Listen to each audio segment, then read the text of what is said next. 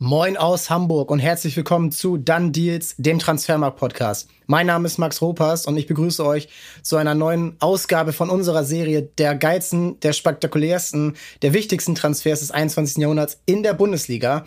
Und da darf ein Verein nicht fehlen, der vielleicht nicht die größten Zuschauerschnitte hat, nicht die größten Einschaltquoten, aber seit 15 Jahren ungefähr immer dabei ist bei den größten Ausgaben. Das ist der VfL Wolfsburg. Erfolge gefeiert, Misserfolge durchlitten müssen und wir haben dafür die geballte Wolfsburg-Expertise heute bei uns dabei.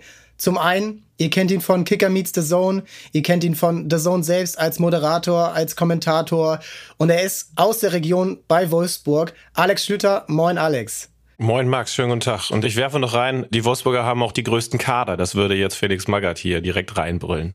Ja, das ist wahr. Und da gibt es auch noch den berühmten Hügel der Leiden, an denen dann alle mal ran müssen.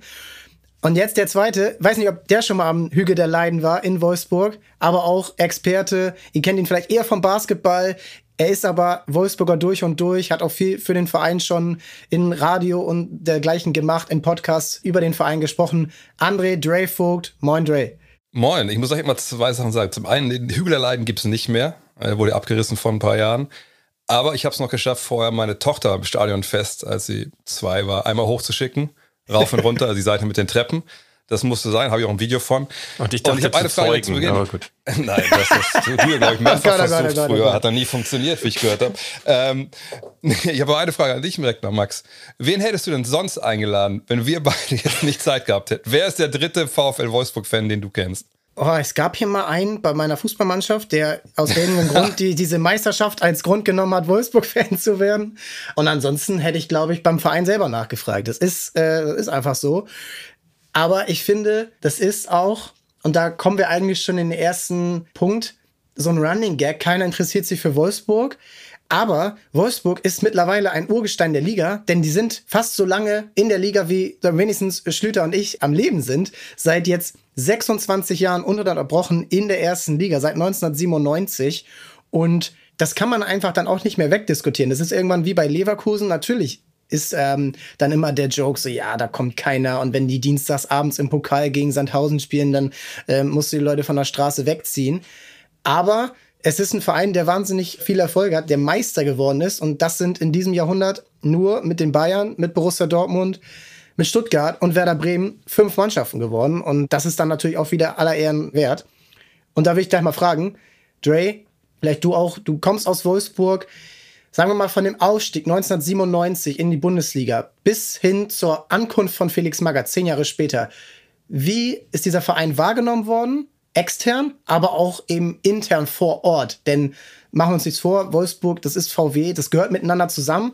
Und natürlich ist auch der Fußballverein stark von dieser großen, äh, ja, von diesem großen Konzern abhängig. Ja, auf jeden Fall. Also, ich meine, ich habe selber früher Fußball gespielt bis zur, ich glaube, dann C-Jugend irgendwann. Und klar, VfL war immer der Verein äh, bei uns in der Umgebung. Sicherlich damals ähm, in der, wie ist die Regionalliga Nord noch und dann irgendwann in, in der zweiten Liga. Äh, da waren wir, glaube ich, auch in den 70ern auch mal gewesen. Und das, wie gesagt, war der größte Verein. Die haben wir alle Jugendspieler, die halbwegs gut waren, dann äh, da hingeholt irgendwann. Und man ist auch mal hingegangen, ne, wenn es irgendwie gepasst hat, am Wochenende mal Regionalliga gucken oder auch dann zweite Liga. Ähm, das war unser Verein, ne, für die wir aufgewachsen sind. Aber so richtig bekannt außerhalb der Grenzen war der halt nicht. Und das habe ich dann auch vor allem auch 96, 97 gemerkt, weil damals bin ich dann weg aus Wolfsburg nach Köln zum Studium der Sporthochschule und ich weiß nicht, dass wir da bei jedem Seminar, was, nein, nicht Seminar, aber die Kurse, die Sportkurse, die du machst, so Praxiskurse, da war dann erstmal so eine Vorstellungsrunde und wenn man dann gesagt hat, wo man herkam, dann war natürlich immer erstmal, ah ja, hier, der Fußballverein wurde immer nach vorne gekehrt und VfL war damals halt so, ach ja, wo spielen die, zweite Liga oder was? Ähm, ja, aber dann kam natürlich direkt der Aufstieg und dann kamen natürlich auch dann die anderen Semester, ich habe ein bisschen länger studiert, äh, kamen natürlich dann die ganzen Ressentiments direkt hoch, die, die du schon genannt hast. Von daher, ja, dieses Image Werksverein, Leverkusen ist ja immer das Beispiel, das rangezogen wird auch. Das war halt immer schon real und immer auch real. Ähm, aber ehrlich gesagt, hat mich das irgendwie nie auch so wirklich richtig gestört, weil ich immer dachte, ich glaube, die kriegen alle Geld von Unternehmen. und das ist vielleicht nicht immer auch äh, so gerechtfertigt durch die Leistung. Und ich weiß auch noch, dass gerade bei dem Aufstieg, die ein, zwei Jahre auch vorher, gab es in Wolfsburg eine Riesendiskussion, ey, warum macht Volkswagen eigentlich nicht mehr? Also, ne, warum geben die nicht mehr Kohle? Klar waren die immer auf den Jerseys drauf, Aber es war nicht so, dass da jetzt äh, das Füllhorn mit Millionen, damals ja noch Mark, ausgeschüttet wurde, sondern man hat was gegeben, aber sagt die Fans vor Ort haben gesagt, ey, da muss da eigentlich viel mehr gehen. Wir können doch in die Bundesliga kommen.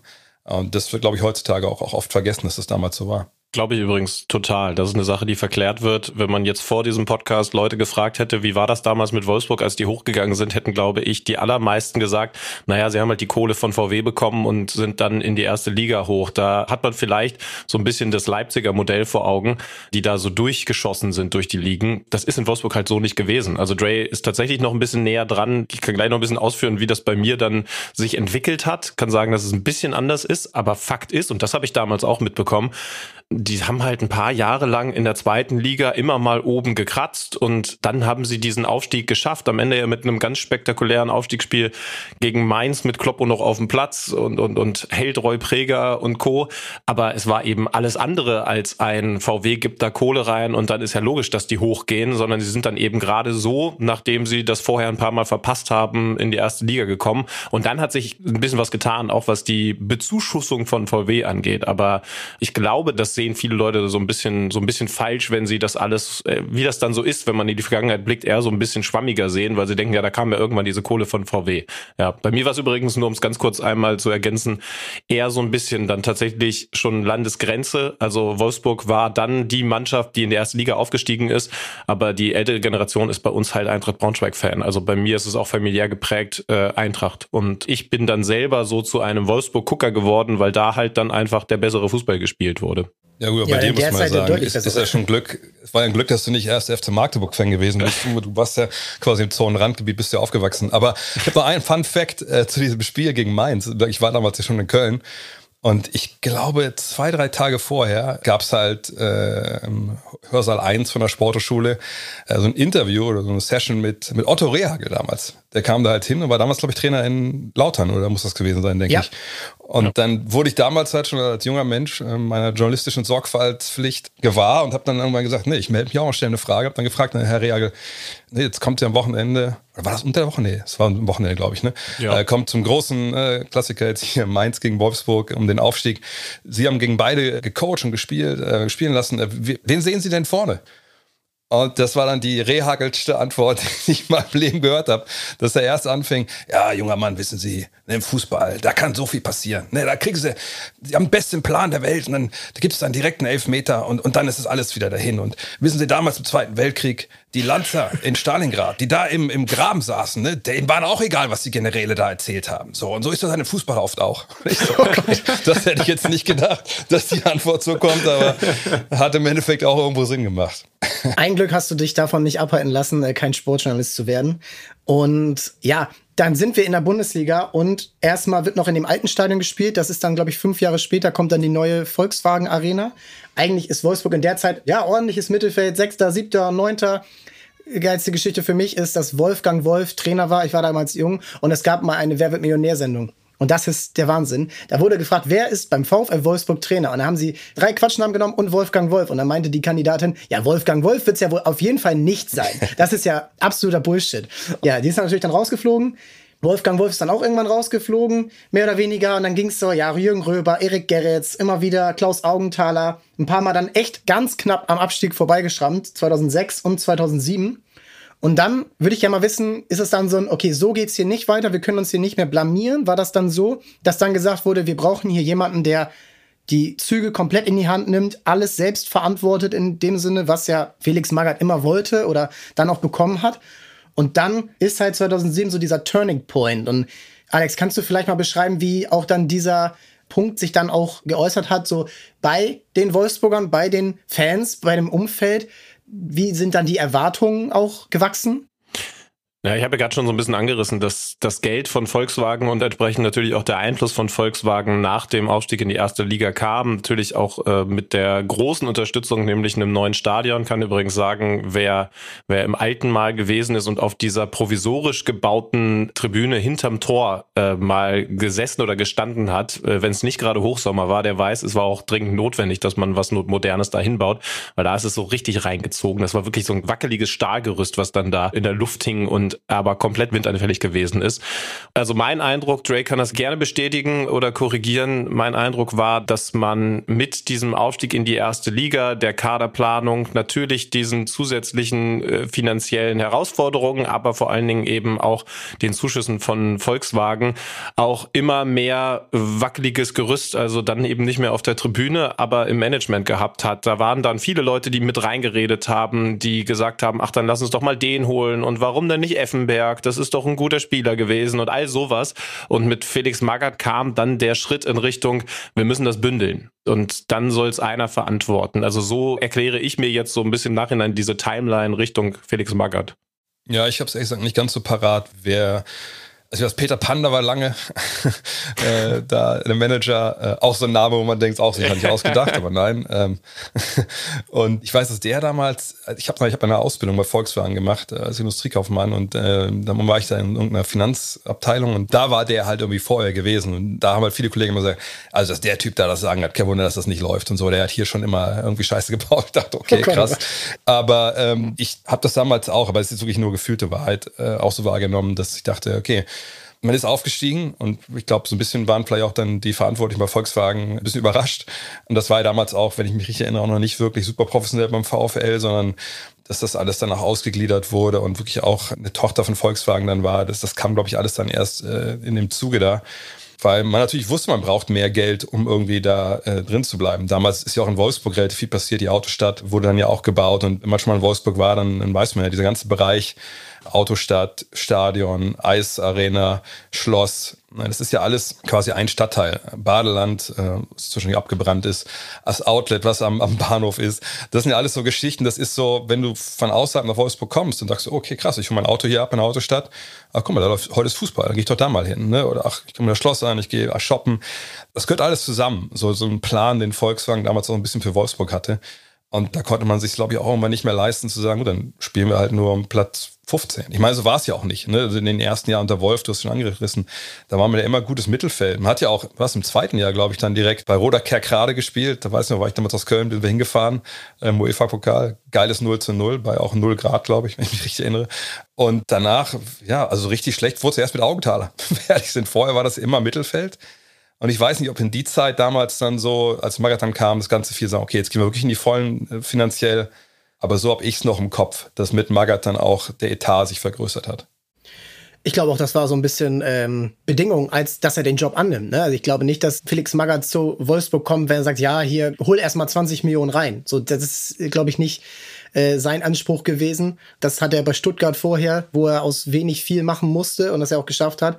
Dann bei den Bayern und dann eben zu Wolfsburg. Und die erste Saison, da wird halt direkt in die Vollen gegangen. Ne? Also wenn man sich jetzt anguckt, ja, so eine Meistermannschaft, die normalerweise wächst die über Jahre. So, wenn man jetzt sich anschaut, Werder Bremen, die 2004er Mannschaft, die hier mit, wo Tim Borowski hier drüber gesprochen hat, der, der war schon ewig da. Da war ein Ailton lange da. Da war ein äh, Frank Baumann lange da. Bei Wolfsburg ist, glaube ich, bis auf einen Spieler die ganze Meistermannschaft von 2009 erst spätestens 2007 in den Verein gekommen. Äh, Grafite, Edin Dzeko, Jan Schimonek, Diego Benaglio, Josue, also alle Spieler, Marcel Schäfer, der ja irgendwann zu einer Vereinslegende geworden ist und jetzt immer noch dort arbeitet, also in führender Funktion.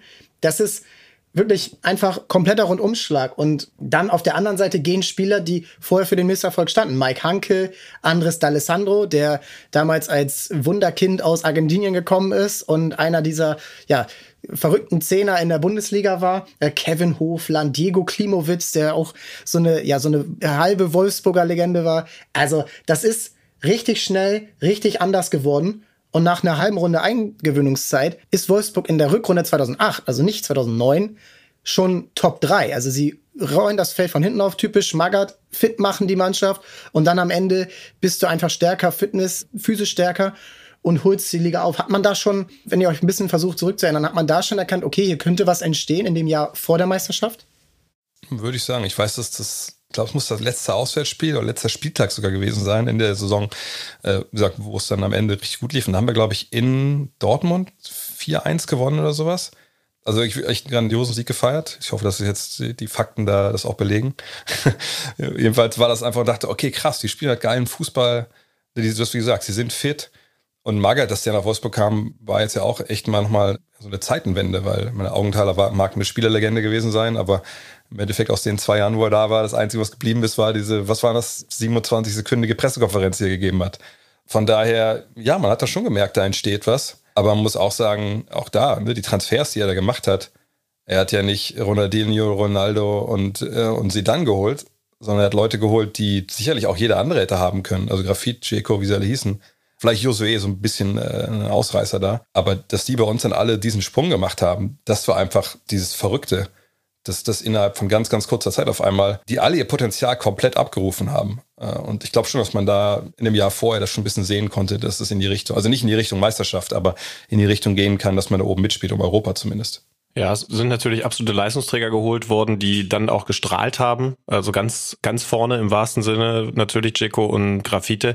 Aber es sind, also da kam zum Beispiel auch ablösefrei aus Japan ein 23-Jähriger, ja, der war mal so, so jung, Makoto Hasebe. Ne? Und äh, jetzt ist der nicht der absolute X-Faktor in dieser Meistersaison gewesen, aber später tatsächlich einer gewesen, der auch für diesen Arbeitsfußball, der ja bei Felix Magath immer mit dabei ist, gestanden hat. Und du hast die Außenverteidiger Rita und Schäfer in der Saison dazu bekommen.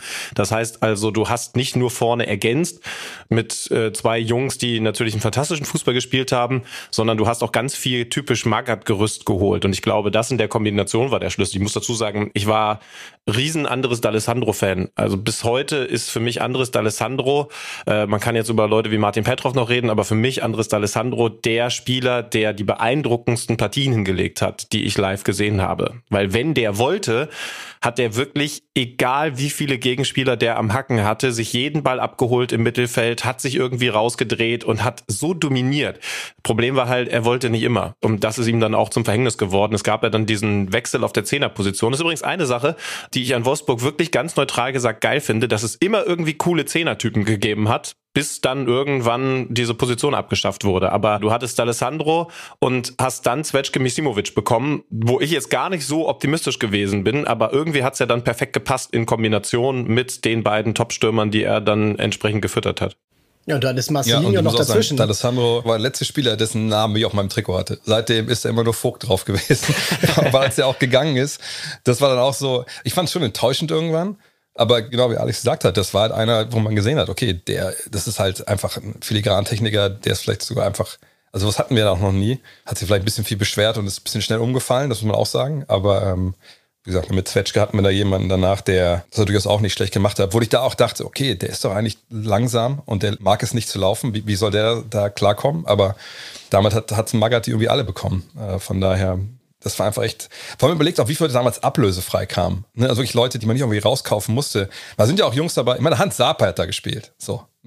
Vielleicht nicht die große Stütze der Meistermannschaft, aber auf jeden Fall jemand, der einfach eine Legende ist. Oder Ashkan Dejaga, haben wir noch gar nicht drüber geredet. Das ist ja auch jemand, der einfach dann, meine, gut, wegen dem musste sich André Lenz dann abstechen lassen in der Disco, aber das ist auf jeden Fall auch ein geiler Typ, der bis heute Legende ist. Wer dann auch irgendwo auch wichtig ist, ist zum Beispiel so ein Christian Gentner, der vom damaligen Meister Stuttgart, ja, noch nicht in der besten Verfassung seiner Karriere war, also einfach noch jung und äh, noch nicht Stammspieler, den holst du, der kriegt das Vertrauen. Das ist ja auch dann auch so ein Magath-Ding, finde ich, was man manchmal vergisst er hat jungen Spielern schon immer seine Chance gegeben. Also das war bei Schalke so mit einem Martip zum Beispiel. Das war bei den Bayern mit einem Schweinsteiger so. Das war bei Stuttgart natürlich sowieso der Fall. Und wenn man jetzt dann ein Jahr weitergeht in diese wirklich Meistersaison, da muss man dann ja sagen, er erkennt, wo die Mannschaft Stärken hat, aber er erkennt auch, wo die Mannschaft Schwächen hat und das war dann vielleicht noch eher in der Hintermannschaft und dann holst du einfach mal aus Italien für 21 Millionen zwei Weltmeister mit Basai und Saccardo,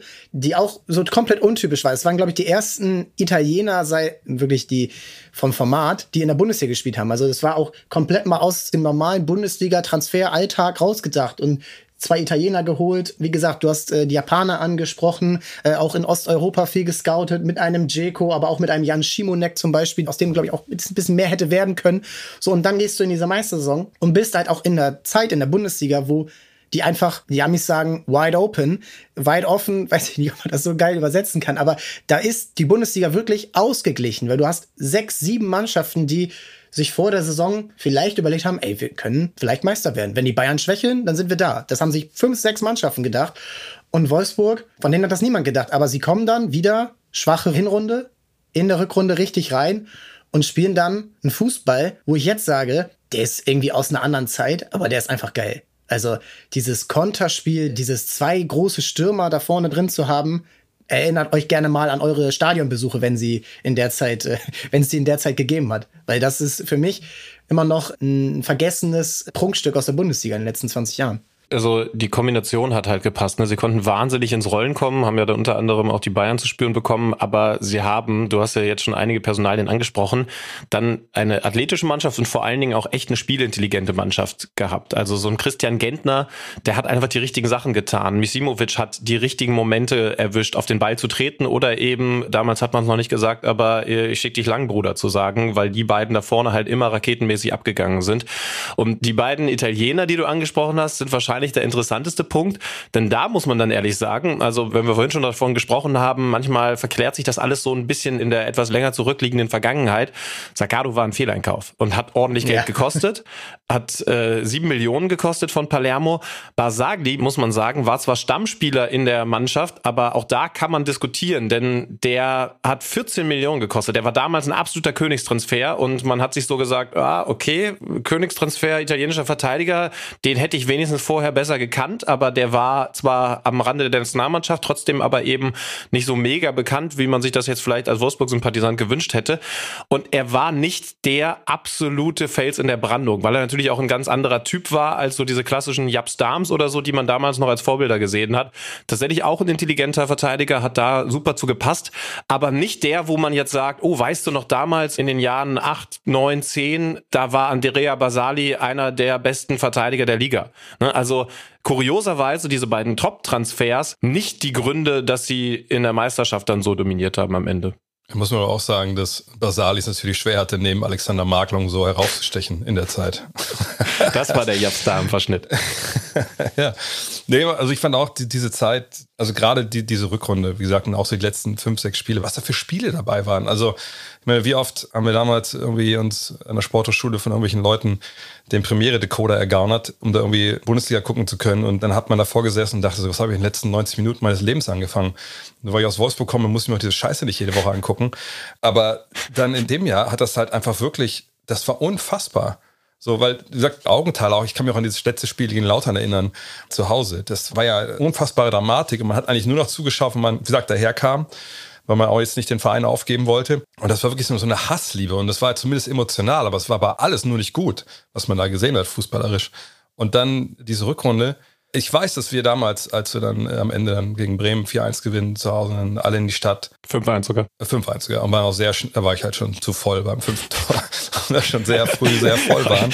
Heute ähm, ist der Tag, an dem Jay Vogt erfährt, dass noch ein Tor gefallen heute ist. ist. Ich wollte gerade sagen, was? Wer hat das fünf Tor geschossen? Und ähm, dann, weißt du, dann saßen wir dann so bei, so bei Burger King irgendwann da und äh, da habe ich gesagt, ey Freunde, und ich hatte mir bei so einem Opa, bei Porsche Straße, der hatte halt so also es ging nur bis 1980 auf der Meisterschale, ein Pappe, die er da verkauft hat. Aber ich dachte mir, besser als nichts. Für einen Fünfer ist es ja ein Stil. Und habe ich mir diese ganze Zeit habe ich ja diese Life-Sized Papp-Meisterschale mit mir rumgeschleppt. Und dann saß ich dann da und habe dann die Jungs gesagt, ich so, Malte, Alex, ey, ey ich glaube, wir haben unsere Seele verkauft als Verein und als Fans. Ich glaube, wir werden nie wieder irgendwas gewinnen. Aber ist doch scheißegal, weil wir sind deutscher Meister geworden. Das hätte mir, wenn mir das jemand gesagt hätte, dass unser Verein beim Meister wäre, gesagt, nee, auf gar, also nicht im Fußball. Und das war einfach eine, eine super geile Zeit. Und Zaccardo, ja, muss man sagen, klar, war natürlich ein Fehleinkauf. Aber auf der anderen Seite, wie gesagt, waren so viele Jungs dabei, die man einfach nicht hat kommen sehen. Und die letzten Wochen, ich meine, was für krasse Dinger dabei waren. Alex hat ja schon auf das Spiel gegen Bayern abgehoben. Und wenn man mal eine Stadionrunde macht dann, oder eine Stadionführung, ähm, wenn die Kabine kommt, ich hoffe, das ist immer noch so. Nicht, dass Leute jetzt enttäuscht sind, wenn sie das machen, das gibt's nicht. Aber da waren so, dann sitzt man in der Kabine von einem VfL und sieht man halt die Top 10 Tore aller Zeiten. Und ich glaube, da sind acht aus dem Jahr dabei. Also das sind unfassbare Buden. Auch, was gegen Hannover, da habe ich damals auch 4-1. Einfach, da war jedes Ding drin und du saßt vorm Fernseher und dachtest so, Alter, das kann doch gar nicht sein. Also, wie die gespielt haben. Ich, es ist eigentlich bis heute noch Rekord von einem Sturmduo, Grafit und Checo. Es dürfte, glaube ich, durch Lewandowski ein bisschen pulverisiert worden sein, weil dann brauchst du ja nur noch irgendwie 13 Tore und so machen. Aber es ist auf jeden Fall der Rekord, dass zwei Spieler allein, also eins und zwei in der Torschützenliste sind. Das ist unerreicht. Ich glaube, Stuttgart hatte mal Elber und Bobic, aber da waren noch andere Spieler im gleichen Jahr mit gleichen Toren. Aber erster und zweiter ist bis heute Rekord. Zvezda Misimovic, einer von wenigen Spielern, die mehr als 20 Assists haben. Gehen wir nochmal in diese Rückrunde rein. Ihr seid, wie gesagt, Neunter zur Winterpause. verliert dann das erste oder spielt das erste Spiel unentschieden nach der Winterpause und dann gibt's zehn Siege in Folge. Ihr schlagt nacheinander den Tabellenführer, erst Hertha BSC, dann den HSV, die Bayern 5 zu 1, zu Hause Borussia Dortmund, das erste Jahr mit Jürgen Klopp 3 zu 0, dann am letzten Spieltag den Pokalsieger und UEFA-Pokalfinalisten Werder Bremen mit 5 zu 1, gibt nur Niederlagen gegen Stuttgart und gegen Energie Cottbus, warum auch immer. Und ja, das sind 80 Tore am Ende, das ist wirklich bahnbrechender Offensivfußball gewesen. Das ist, wie du schon sagst, also es wird nie wiederkommen. Und man muss ja auch dann sagen, also das war jetzt auch nicht unbedingt unwahrscheinlich, dass es nie wiederkommt. Es ist ja noch ein Pokalsieg gekommen, aber dann sind wir in dieser Euphorie, in diesem äh, Jubeltrubel, in dieser Euphorie. Du wirst Meister, du hast schon angesprochen, du wirst es vielleicht nie wieder. Diese Rückrunde ist historisch bis heute, ne? Diese Aufholjagd. Und dann steht aber fest, Felix Magath wird gehen. Felix Magath wird den Verein verlassen, geht zu Schalke, macht dort das Ähnliche, steht auch fett in der Überschrift in einem alten Spiegelartikel, Felix Magath übernimmt die Macht auf Schalke und wird Trainer, Manager und Vorstandsmitglied. Das ist ja auch dann nochmal ein anderer Schlag. Es gab damals auch die Möglichkeit, dass er hätte zum HSV gehen können. Es gab, alle hätten Felix Magath genommen nach diesen zwei Jahren. Und Wolfsburg muss umdenken und muss in diesem Erfolg sagen, okay, wie machen wir denn hier weiter? Weil die Mannschaft ist da, du hast einen super talentierten Nading Dzeko, du hast ein super talentiertes Team generell, du hast jetzt das Champions League Geld zusätzlich zu dem VW Geld. Was stellst du damit an? Und dann wird Armin Fee verpflichtet, auch Meistertrainer, aber auch noch nie Manager und Trainer einer Person geworden, weil man dachte, ja, okay, das ist ja unser Erfolgsmodell, das müssen wir so weitermachen. Aber das ist halt, glaube ich, nicht zu ersetzen und es ist bis heute auch eigentlich nur fast nur bei Felix Magath so gewesen, dass das einer richtig gut kann, beides zu machen. Ja, in dem Sommer kommen wir dann in die Phase, wo dann direkt schon es wieder bergab geht und versuch mal zu erklären, Alex, vielleicht, dass du sagst, okay, in dieser kurzen Euphoriephase hat man da gedacht, okay, wir werden hier dauerhaft eine Größe, Top 3, Top 4 in Deutschland? Oder hat man vielleicht gesagt, so, ey, ja, auch wenn wir hier den VW-Support haben, bleibt das dann doch vielleicht eher ein One-Hit-Wonder? Du hast vorhin was Interessantes kurz erzählt, als du gesagt hast, du kennst diesen einen dritten VfL-Fan, der das in genau dieser Phase, nämlich nach der Meisterschaft geworden ist. Und wenn man mal ganz neutral rangeht, der ein oder andere muss sich da jetzt vielleicht ein bisschen mehr zwingen, als wir beiden, Dre und ich, die da eben aus der Region kommen. Das war damals auch die spektakulärste Mannschaft der Liga. Also das war der krasseste Fußball. Ne? Das ist dann auch ganz anders geworden, aber das war in der Phase schon echt spektakulär. Und ich habe in der Zeit auch studiert. Ich habe in Göttingen studiert und ein Seminar gehabt, das dann kurz danach, ich habe sogar zweimal belegt, äh, weil man das damals noch so, weil ich Zeit hatte. Und weil es um den VfL Wolfsburg ging. Das war irgendwie ein Modell, so klassisch akademischer Titel. Das Management eines Profifußballvereins am Beispiel des VfL Wolfsburg. Und dann haben wir tatsächlich vor Ort in Wolfsburg an der Geschäftsstelle mehrfach gearbeitet und untersucht, wie die Unterschiede unterschiedlichen Komponenten so funktionieren oder eben nicht. Und da kam ganz klar, zwei Jahre später war das, der Tenor raus.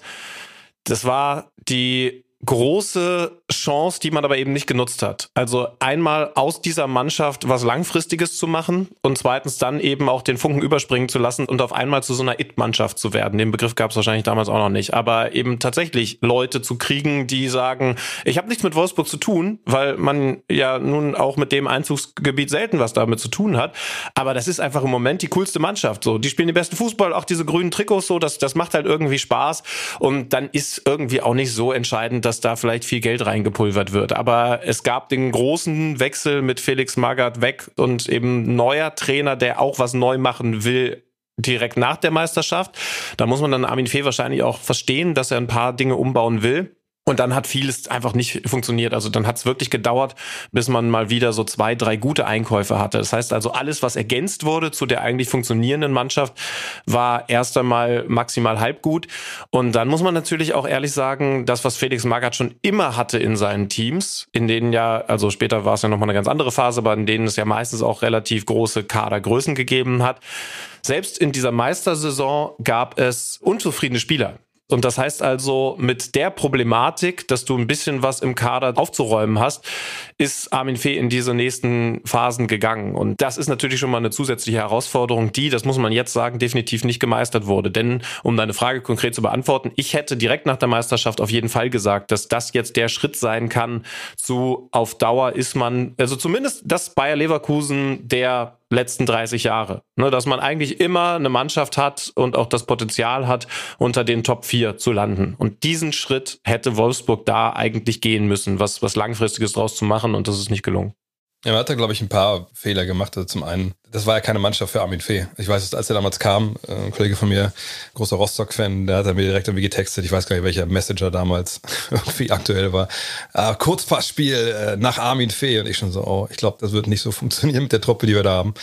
Aber ich glaube, Alex hat eine Sache angesprochen, die beim VfL immer dieses Auf und Ab, glaube ich, auch krass erklärt. Und in dem Fall, glaube ich, war es in dem Jahr noch nicht so akut, aber es wird dann akut dass du halt Spieler hast, die, wenn sie was erreicht haben beim VfL, natürlich auch sagen, okay, aber jetzt kommt noch der nächste Schritt. So, wo, wo, wo ist denn Manchester? Wo, wo, wo ist denn Real? Wo, wo, wo kann ich denn jetzt hingehen? Wo es vielleicht noch mehr Geld gibt und wo ich in der Stadt wohne, doch vielleicht mehr als zwei Diskos habe, wo ich abends hingehen kann. So, und, und dann, für mich, immer wenn es vom VfL wirklich bergab ging, dann lag das daran, dass man diese Spieler, die unzufrieden waren, irgendwie dann doch gerne wechseln wollten, einfach zu lange gehalten hat. Und dass dann das Mannschaftsgefüge irgendwie durcheinander geriet. Und in dem Fall, ich meine, die sind ja Achter geworden in dem Jahr. Zwar jetzt auch nicht total blind, aber ähm, das setzt sich ja bis zum Absturz dann in die Saison danach fort. Das ist einfach, ja, weißt du, was, wie oft haben wir bei den VfL diesen Jahren gesagt, ey, mit dem Kader müsste aber viel mehr drin sein. Aber das ist immer das Problem, dass dieser Kader halt irgendwo nicht wollte. Und dann war es, glaube ich, auch ziemlich egal, was du mit denen halt gespielt hast, Kurzballspiel oder eben Konterfußball, weil einfach, ja, diese Halbwertzeit dieser Mannschaften einfach relativ gering ist im Endeffekt. Max, Max, das war jetzt übrigens der Einstieg in die Draysche Wellentheorie, wenn es um den VfL Wolfsburg geht. Das kann er sicherlich noch ausführen. ja, ich sehe ein Muster. Du hast angesprochen, war nicht voll Katastrophe, Achter zu werden. Aber für euch schon, weil in der Winterpause oder im Januar wird erst erkannt, ah, okay, wir brauchen hier noch einen Manager, wir holen Dieter Hönes und Armin Fee muss auch direkt gehen. Also dieser achte Platz oder was das war, du warst in der Vorrunde, in der Hinrunde eigentlich noch so, ja, vierter, fünfter. Ich erinnere mich noch an natürlich äh, ein Spiel gegen HSV, was richtig geil war bei euch im Stadion, glaube ich, 2 zu 4 oder so, ähm, mit Oberfemi Martins, dem Königstransfer aus dem Sommer, äh, 10,5 Millionen Euro gekostet hat. Äh, der macht da ein Tor und dann noch Champions League äh, gegen Manchester United unter anderem gespielt. Und dann bist du da aber ausgeschieden, so, das wäre auch ein kleiner Bummer. Und jetzt nochmal ein Wolfsburg-typisches Problem. Diese Champions League-Spiele waren nicht ausverkauft, weil die Schichten bei Wolfsburg, die Spätschicht war noch, aber die Nachtschicht hat auch schon angefangen, um 20.45 Uhr oder dann um 22.30 Uhr das Spiel zu Ende. Das heißt, da hat man ja schon gemerkt, in dieser absoluten Euphorie waren leere Plätze im Stadion. Und das war dann das erste Mal so, wo ich dann auch so aus der Entfernung gedacht habe, Ah ja, okay, das ist da ja schon irgendwie ein bisschen bitter, wenn du jetzt diese größten Spiele der Vereinsgeschichte nicht mal ausverkauft bekommst oder leere Plätze im Stadion sind. Das ist dann ja auch schon so ein Limit, was über diesem Verein zwangsmäßig liegt. Ja, da kann ich ein bisschen ergänzen. Das ist, das ist oder ergänzt ähm, du erstmal, ergänzt du erstmal, ja, bevor ich, ich meine zweite Theorie raushaue. Genau, weil ich, weil ich tatsächlich ein bisschen wissenschaftlichen Beitrag zu dem Thema leisten kann und, und dann führt Dre in seiner Wellentheorie weiter aus. Aber äh, ich habe tatsächlich, das war im Rahmen dieser, dieser Studie damals, die Strategie von Wolfsburg, ich glaube, das kann ich jetzt auch äh, öffentlich erzählen, erfahren, die haben schon sehr darauf geschielt, ihr Einzugsgebiet über diesen Wolfsburger Raum zu erweitern.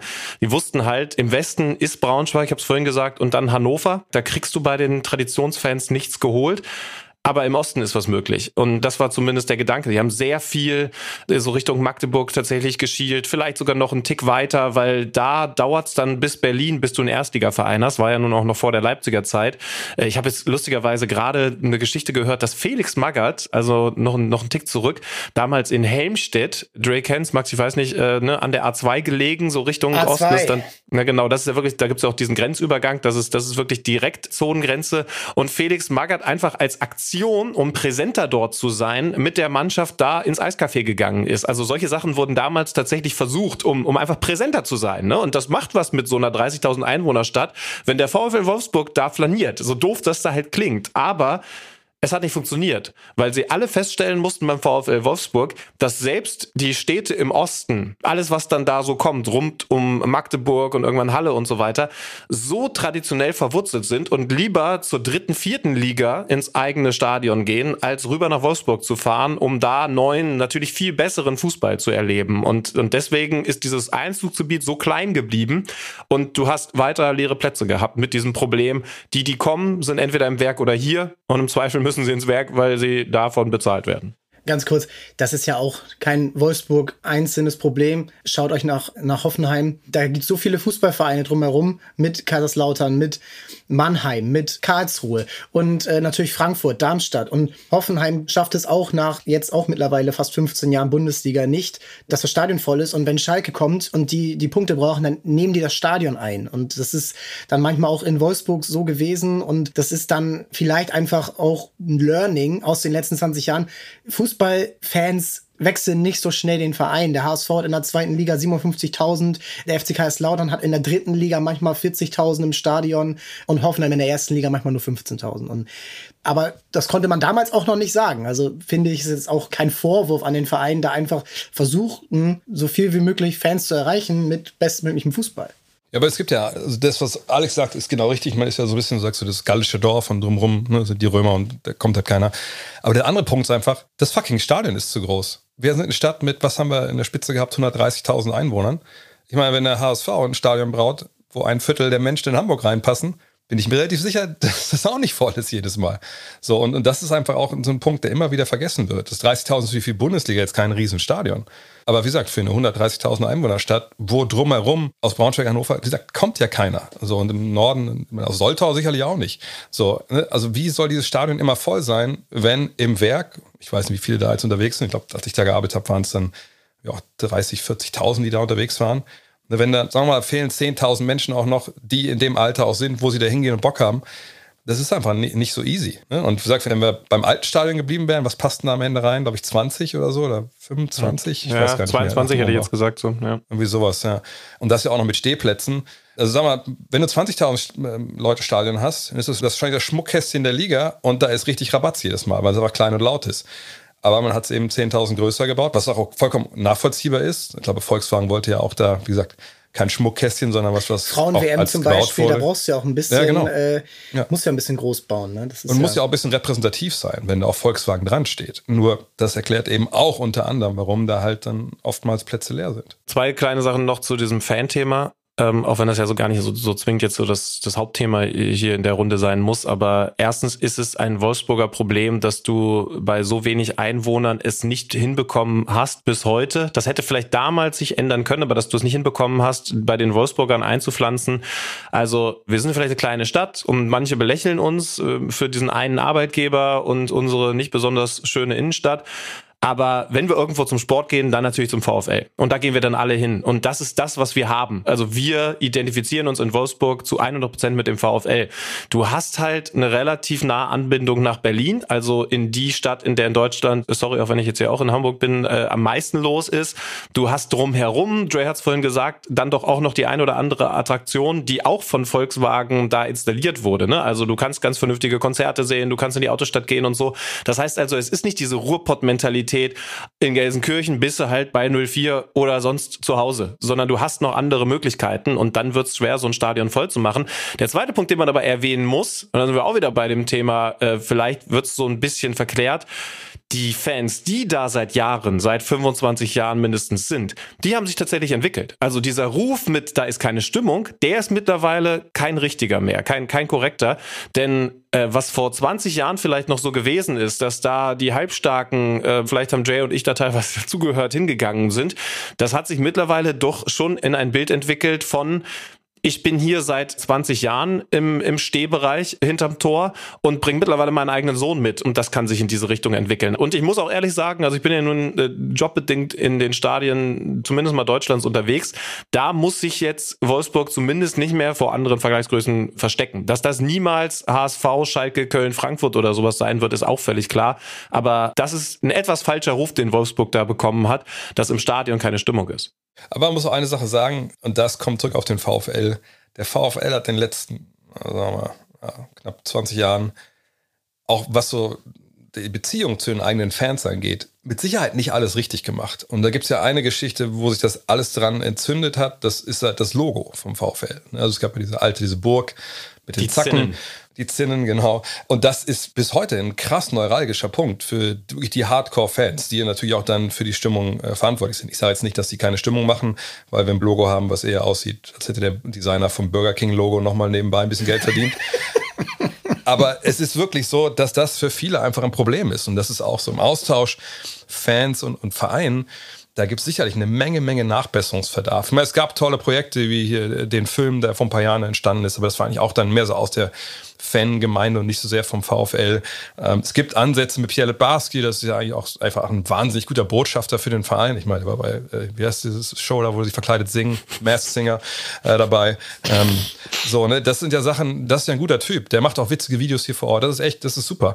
Aber sagt, dass sie das mit diesem Logo so verbaselt haben und auch da äh, nicht einsehen. Was wäre, das wäre wirklich die lowest hanging fruit. Wenn die morgen sagen würden, ah, wisst ihr was? Wir haben uns das überlegt jetzt nach ein paar Jahren. Wir wussten eigentlich die ganze Zeit, dass das scheiße ist. Aber besser später als nie. Hier ist das alte Logo zurück. Dann würden die Leute, die würden denen am Hals fallen. So, ich sage nicht, dass das Stadion dann immer voll wäre, aber dann hätte man zumindest diesen ziemlich großen Riss, der da ne, eigentlich durch das Herz des Vereins geht, hätte man damit gekittet. Und ehrlich gesagt verstehe ich nicht ganz, warum man das jetzt nach all der Zeit dann nicht mehr irgendwann macht. Weil ich glaube, das würde eine Menge, Menge bringen. 100% Zustimmung von mir. Also nur Max, um dir das einmal ein bisschen näher zu bringen. Du siehst in der Stadt Wolfsburg echt eine Menge Aufkleber mit diesem alten Logo. Weil, weil, sie, weil die Fans, genau, aber, aber ist, bis heute ist es so, dass die Ultras dieses Logo verbreiten, weil sie eben sagen, eigentlich ist das unser Logo. Und das stimmt, manchmal ist es eben so ein Thema, an dem sich das alles dann zuspitzt. Und das Verrückte wäre, wenn sie jetzt sagen würden, okay, wir machen das einfach zur neuen Saison, dann hättest du erstens diesen Cut irgendwie geheilt und zweitens, und das ist ja irgendwie verrückt, hättest du sogar für die öffentliche Wahrnehmung etwas getan, was Tradition als Thema hat. Ne? Weil du zur Tradition, zu diesem alten Logo zurückkehrst und hättest damit auf einmal in der Öffentlichkeit ein Thema in Richtung Tradition geklärt, was den Eindruck entstehen lässt, ah ja, guck, die haben dieses alte Logo gehabt, dann sind sie ja doch nicht so krass der Retortenverein, wie ich sie immer abgespeichert habe. Also das, äh, ja, wie gesagt, 100%ige Zustimmung müssten sie eigentlich, auch wenn es deutlich zu spät wäre, immer noch lösen. Wo man zwei Sachen sagen muss. Ist nicht das geilste Logo, was der VfL hier hatte. es gibt da so eine geile Taste, da sind alle Logos drauf und da gab es eins mit einem Schild und einem Wolf drauf. Aber das, wie gesagt, das wissen die meisten wahrscheinlich gar nicht. Von daher, Zinnen sind vollkommen okay. Und die andere Sache ist einfach auch, wenn die das Logo morgen ändern, Alter, dann können wir der Bräune zurückkaufen. Da werden so viele, so viele Fanartikel verkauft. Dann bauen wir ein neues Stadion. So, dass sie das nicht machen, auch allein aus, aus der Sicht. Der Typ, der das damals entschieden hat, der lebt doch wahrscheinlich gar nicht mehr. Oder er ist gar nicht mehr beim VfL angestellt. Und wenn, dann müsste man auch sagen, Junge, also nach all der Zeit jetzt, du hast damals deinen Willen bekommen. Ich glaube, du verlierst ja nicht das Gesicht, wenn wir jetzt damit einfach sehr, sehr viele gute Dinge anstoßen. Wir müssen ein bisschen weiterschauen. Und das Logo ist, ja, das, das kann man sich übrigens bei Transfermarkt unter dem Punkt Verein und dann Vereinsporträt anschauen, da sieht man noch die alten Logos vom VfL Wolfsburg. Also guckt da gerne rein auf dem Vereinsprofil bei Transfermarkt vom VfL Wolfsburg. Werden wir auch nochmal verlinken, damit auch jeder hier weiß, worüber wir sprechen. Aber wir sind ja immer noch bei Transfermarkt und wir müssen darüber sprechen, dass es dann in der Saison 2010, 2011, also ein Jahr nach der Meisterschaft, den Plan gab, nochmal wieder oben anzugreifen. Ja, die Mannschaft hat Ansprüche bekommen, der Verein hat Ansprüche bekommen, vor allen Dingen natürlich die entscheidenden Personen. Wen verpflichtet man? Diego, Werder Bremen, Legende kann man schon sagen, für 15,5 Millionen. Simon Kier, leider nicht die erfolgreichste Zeit in seiner Karriere gehabt, mittlerweile immer noch beim AC Mailand Stammspieler. Und einen gewissen Mario Mandzukic für 7 Millionen Euro. Also insgesamt gibt man für diese drei Spieler knapp 35 Millionen Euro aus. Arne Friedrich kommt damals als Held von der WM 2010. Deutschland liebt dich, wir wissen es alle noch. Also diese Mannschaft verstärkt sich wirklich punktuell und man kann davon ausgehen, dass, weil auch ein Edi Dzeko noch bleibt, obwohl er ja schon weggehen wollte, und weil auch noch andere Spieler in dieser Mannschaft sind, wie ein Christian Gentner zum Beispiel, ne? Äh, nee, der wechselt in dem Sommer wieder zurück nach Stuttgart. Aber die Mannschaft hat noch Potenzial. Marcel Schäfer ist immer noch da. Und Diego Benaglio ist natürlich immer noch da. Und diese Mannschaft soll jetzt wieder oben angreifen mit einem neuen Trainer, der heißt Steve McLaren, den Dieter Höhnes verpflichtet. So, und jetzt kommen wir halt in die Phase, wo wirklich gar nichts mehr geht. Und da muss man dann ja auch dann schnell sagen, es ist überhaupt keine Struktur mehr zu erkennen und es ist überhaupt auch, wenn man auf Spieler schaut, die, die auch den Verein verlassen, wie Misimovic, wie Jan Schimonek, ein Basai ist schon wieder weg, der dann, ein Christian Gentner ist wieder weg. Also da ist jetzt so richtig Fluktuation drin. Die Mannschaft versucht gar nicht mehr, die Mannschaft kann gar nicht mehr irgendwie Erfolge erreichen und es fällt alles den Bach runter, weil die Ansprüche zu hoch sind und die Mannschaften werden noch schlechter. Das heißt, es ist so viel wahrscheinlicher, dass du so schon wieder einen Umbruch machst. Und Stephen McLaren ist nicht lange da, Dieter Höhnes ist nicht lange da. Also ja, geht gerne mal ein bisschen auf diese Zeit rein, 2010, 2011, bis dann der Retter aus der Vergangenheit wiederkommt, Felix Magath im März 2011. Weil das muss man ja auch erstmal verstehen, dass innerhalb dieser kurzen Zeit so viel bei Wolfsburg passiert, obwohl ja eigentlich der Erfolg noch gar nicht so lange weg ist. Ja, ich kann es relativ knapp halten. Da war viel Falsches dabei. Wenn ich jetzt genau drauf schaue, muss ich sagen, äh, weil ich auch so ein bisschen dann mich an meine Empfindungen damals erinnere, als die einzelnen Transfers verkündet wurden. Ich finde nicht, dass ein völliger Megaflop dabei gewesen ist. Ne? Kier ist natürlich echt eine komische Geschichte, weil man später gesehen hat, wir sprechen vielleicht später auch noch über den Namen Ossiman, das ist im Endeffekt so ein bisschen ja. die, die Vorversion davon gewesen. Der hat ja sogar das Potenzial, Weltklasse zu sein. Crazy, weil das war er nicht annähernd beim VfL Wolfsburg. Und dann muss man natürlich über Diego reden. Mandzukic ist nochmal speziell, weil das ja einer war, der immer irgendwie ganz viel aus seinem gar nicht so überbordenden Talent gemacht hat, weil er immer beißt, weil er immer gekämpft hat, weil er immer irgendwie einen Ellenbogen im Gesicht des Innenverteidigers hatte und so und wahrscheinlich auch den Ellenbogen des, des Innenverteidigers geschluckt hat. Das war Wenig hat so richtig eingeschlagen, aber wenig würde ich jetzt auch sagen, war eine völlige Katastrophe. Und dann ist es wahrscheinlich vor allen Dingen als Fehler einzuschätzen, dass sie kein Gesicht hatten. Also dass die, die einzelnen Leute gar nicht so die Mega-Katastrophen gewesen sind. Aber, und dann spitzt sich alles bei Diego zu, du hast halt auf einmal wieder diesen klassischen, wir brauchen einen schön spielenden Zehner-Fußball gehabt aus diesen D'Alessandro-Jahren, die, die ich immer noch romantisiere, da mache ich den Fehler, aber Diego ist wieder genau dahin zurückgekommen. Ne? Du hast einen, der wahrscheinlich mit am schlechtesten gegen den Ball arbeitet in der gesamten Fußball-Bundesliga. Du hast einen, der immer mal wieder Highlights setzt, aber der den Fußball eben viel individueller spielt, als das Felix Magath jemals hätte zugelassen. Und das ist so ein bisschen die Erklärung für das, was dann kam, nämlich auf einmal gucken wir nach unten und gar nicht mehr, ach, jetzt können wir vielleicht nächstes Jahr doch wieder in Richtung Champions League angreifen. Ich glaube auch, dass, also für mich diese Zeit, das war wirklich das, was ich immer schon beschrieben habe, dass ich dachte, was mache ich mit meinem Leben jeden Samstag? Was mache ich? Warum sitze ich hier? Ähm, ich sag mal so, ich glaube, wenn Dieter Hönes in Wolfsburg mal vorbeischaut, der kriegt nirgendwo einen Kaffee umsonst im Café. Die prügeln den raus aus dem, aus der, das war wirklich, das war eine absolute Katastrophe damals, was in der Zeit passiert ist. Und für mich, da, da komme ich auch, das ist auch so ein Paradebeispiel, finde ich, für meine Wellentheorie. Ich glaube, keiner von denen, den sie damals geholt haben, wollte wirklich da sein. Ne? Diego kommt von ins Turin, okay, klar, das ist eigentlich ein Profi, der muss ja spielen, wo er Geld kriegt, aber ich hatte nicht den Eindruck, dass der wirklich viel Bock hatte, in Wolfsburg Fußball zu spielen.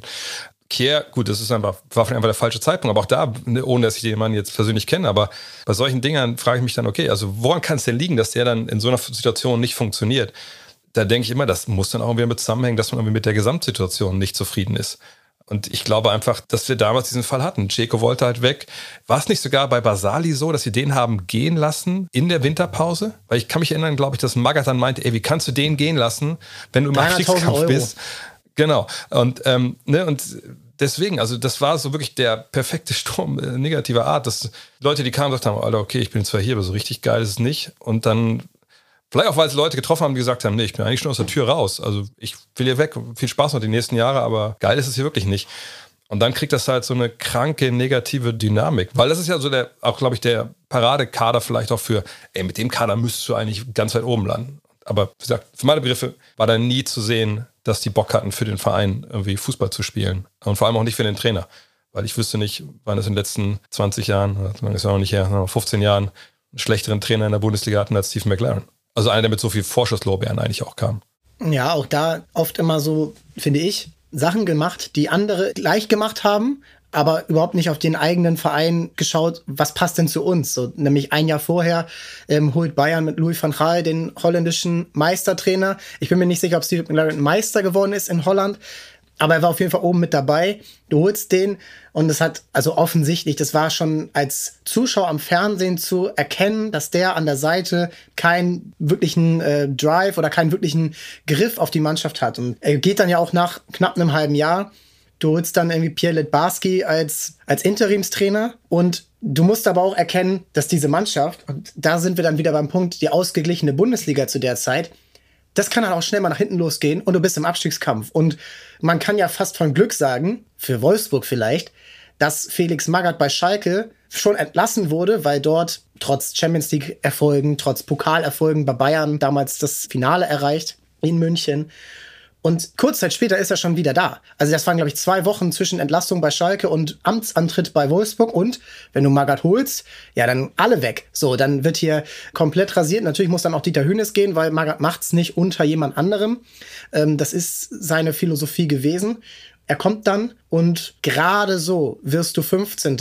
Gerade so erreichst du noch, ähm, ja, Relegation gab's dann ja auch schon, also den direkten Klassenerhalt und muss dann ja wieder in einen Umbruch gehen, weil die Mannschaft hat sich ja innerhalb dieser zwei Jahre schon wieder so verändert, dass Felix Magath, wie zum Beispiel so ein Punkt mit Andrea Basai, sagt, ja, was habt ihr denn hier gemacht? Ihr seid doch mit mir vorher Meister geworden. Leute, was macht ihr denn? So, und wieder kompletter Rundumschlag, also wieder fast über 14 Transfers.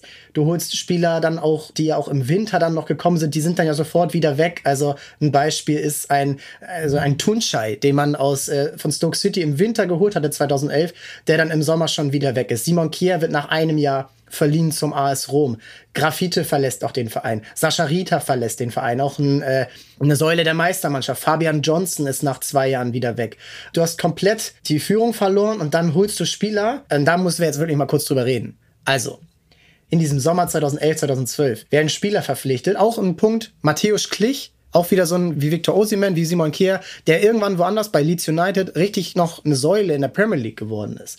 Du holst aber auch zum Beispiel einen Christian Tresch, der könnt ihr gleich vielleicht in der Richtung Pokalmannschaft noch ein bisschen drauf eingehen. Aber du holst zum Beispiel Ajax Nachleb, Hassan Salihamidzic mit mittlerweile 34, Thomas Hitzelsberger und Sotiris Kirgiakos. Wer ihn noch aus Frankfurt kennt, also der kann ja gerne mal sagen, dass das vielleicht auch nicht der absolut talentierteste Spieler war.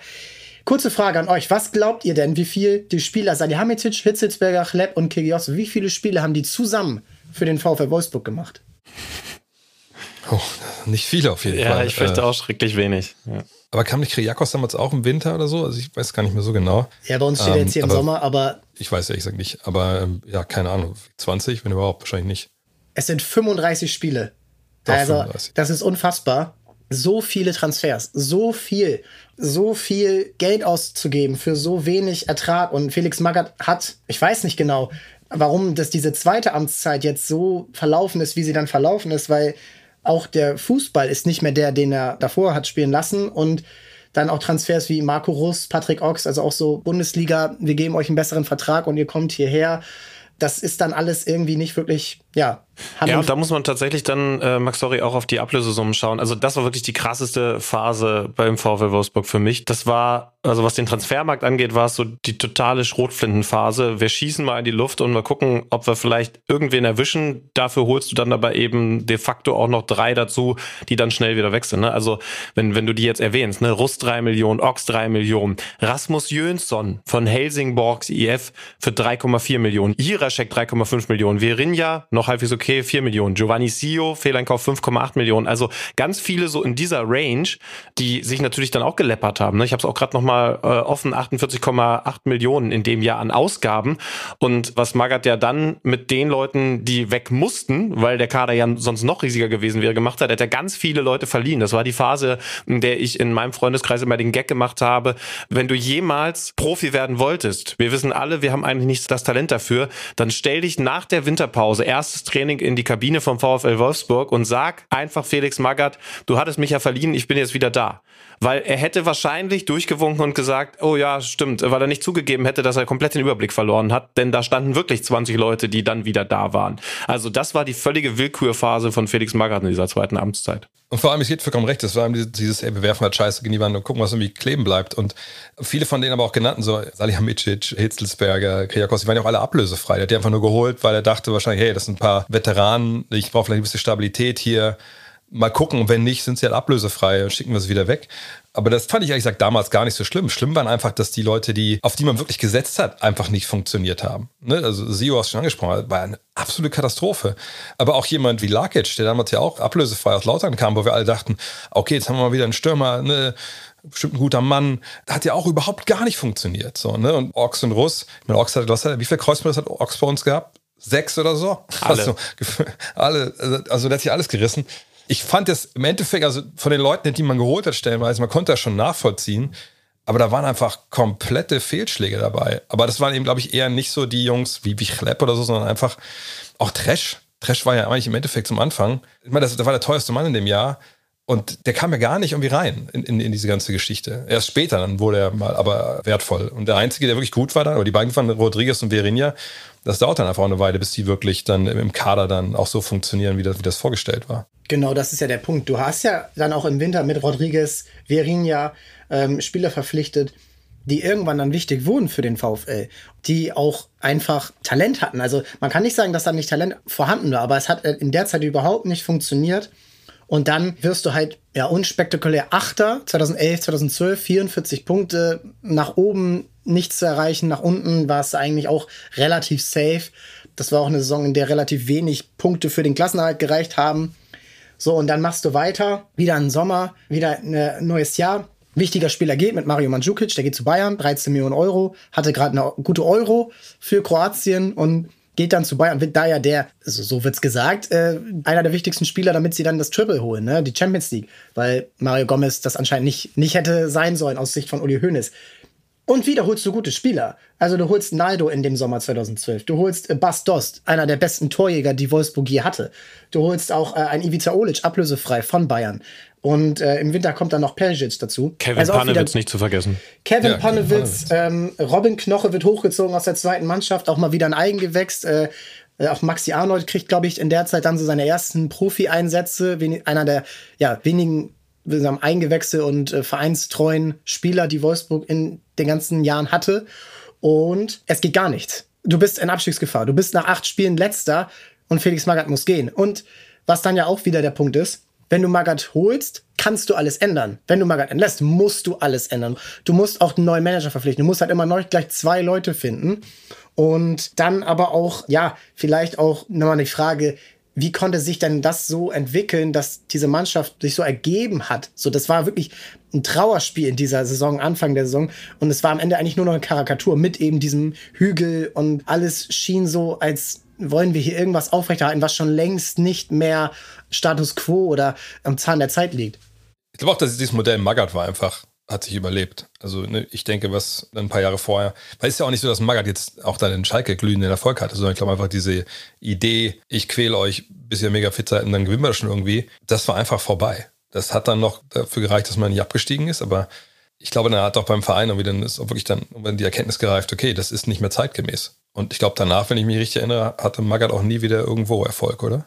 Äh, es war noch eine Zeit bei Fulham, da ist der Abstieg gekommen und äh, dann gab es noch, äh, glaube ich, einen kurzen Ausritt nach China und jetzt halt natürlich die Relegation letztes Jahr für Hertha BSC, die dann noch gewonnen wurde. Dann kommt Klaus Allofs und dann holt der Dieter Hacking per Ablöse aus Nürnberg, also schon auch mit einem Plan und die beiden kriegen es hin, aus dieser Mannschaft ein funktionierendes Gerüst zu machen. Es ist jetzt noch nicht sofort alles überbordend, aber die Mannschaft wird wieder stabil im Mittelfeld landen. So, und dann werden halt dann im Sommer 2013 wird diese Mannschaft halt weiter verstärkt, aber auch mit diesem typischen, wir gucken mal, wer in der Bundesliga so von den guten Clubs so zu haben ist, wie so Naldo erst, wie ein Luis Gustavo, der dann kommt für 16 Millionen Euro, Tim Klose, Daniel Caligiuri, Junior Malanda, der dann zwei Jahre später tragisch verstirbt.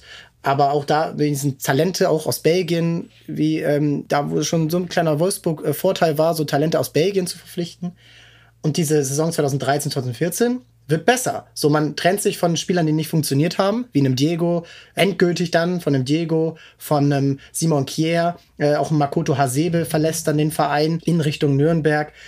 Aber die Mannschaft wird besser und sie ist auch schon vor dem Ankunft von Kevin De Bruyne im Winter 2014 eine ordentliche Mannschaft. Da ist dann wieder die Wellentheorie. Wie hat sich es dann entwickelt, dass diese Mannschaft dann wieder stabiler wurde und dann auch, sagen wir mal, den Ansprüchen gerecht wurde, die ja trotzdem immer noch da waren in Wolfsburg? Ich habe damals, weiß ich noch, Kollegen gesagt, ey, ich finde das eigentlich ganz geil, diese Transferphase, weil wir haben nicht 30 Leute für eine Million geholt, sondern halt irgendwie drei, vier Leute für 30 Millionen, so nach dem Motto. Ne? Also wir haben Qualität geholt.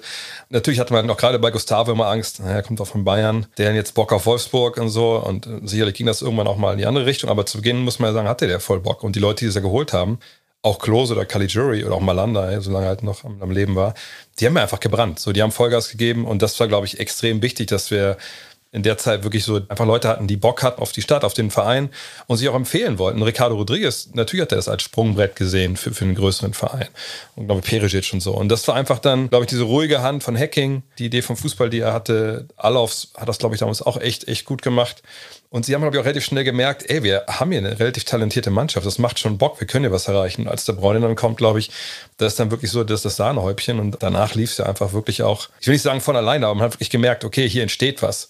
Äh, und das war damals auf jeden Fall für mich echt so balsam auf die Seele, dass ich dachte, ey, man kann da echt zugucken. Das macht Sinn, was die da machen. Ja. Und ich muss hier nicht, nicht Angst haben, dass jetzt nächstes Mal irgendein Wahnsinn passiert und wir kriegen zwei Dinger in fünf Minuten. Habe ich genauso empfunden und man muss auch sagen, dass diese beiden Transfers, also De Bruyne natürlich großartig, also da konnte man ja jetzt noch nicht ahnen, dass sie da einen der über die nächsten Jahre fünf besten Spieler der Welt verpflichtet haben, aber trotzdem musst du halt für den auch erstmal so viel Kohle ausgeben und dann aber 16 Millionen für Luis Gustavo mit hinzublättern. Also das ist ja nicht, das sind ja keine Peanuts. Also 16 Millionen für den weil es Sinn ergibt, weil man eben sagt, so, wir brauchen, und das ist Vorbild Meisterjahre, auch da war ein Josue ein Schlüsselspieler auf der Sechs, um diesen Künstlern, vor allen Dingen den dreien da vorne, Misimovic, Grafite, Dzeko, den Rücken freizuhalten. Das heißt also, ein De Bruyne ist auch nur richtig gut, wenn wir dann auch zusätzlich noch einen Arbeiter wie Luis Gustavo holen. Das wurde dann mit so Caligiuris, das waren dann zu der Meisterzeit die Schäfers und Ritas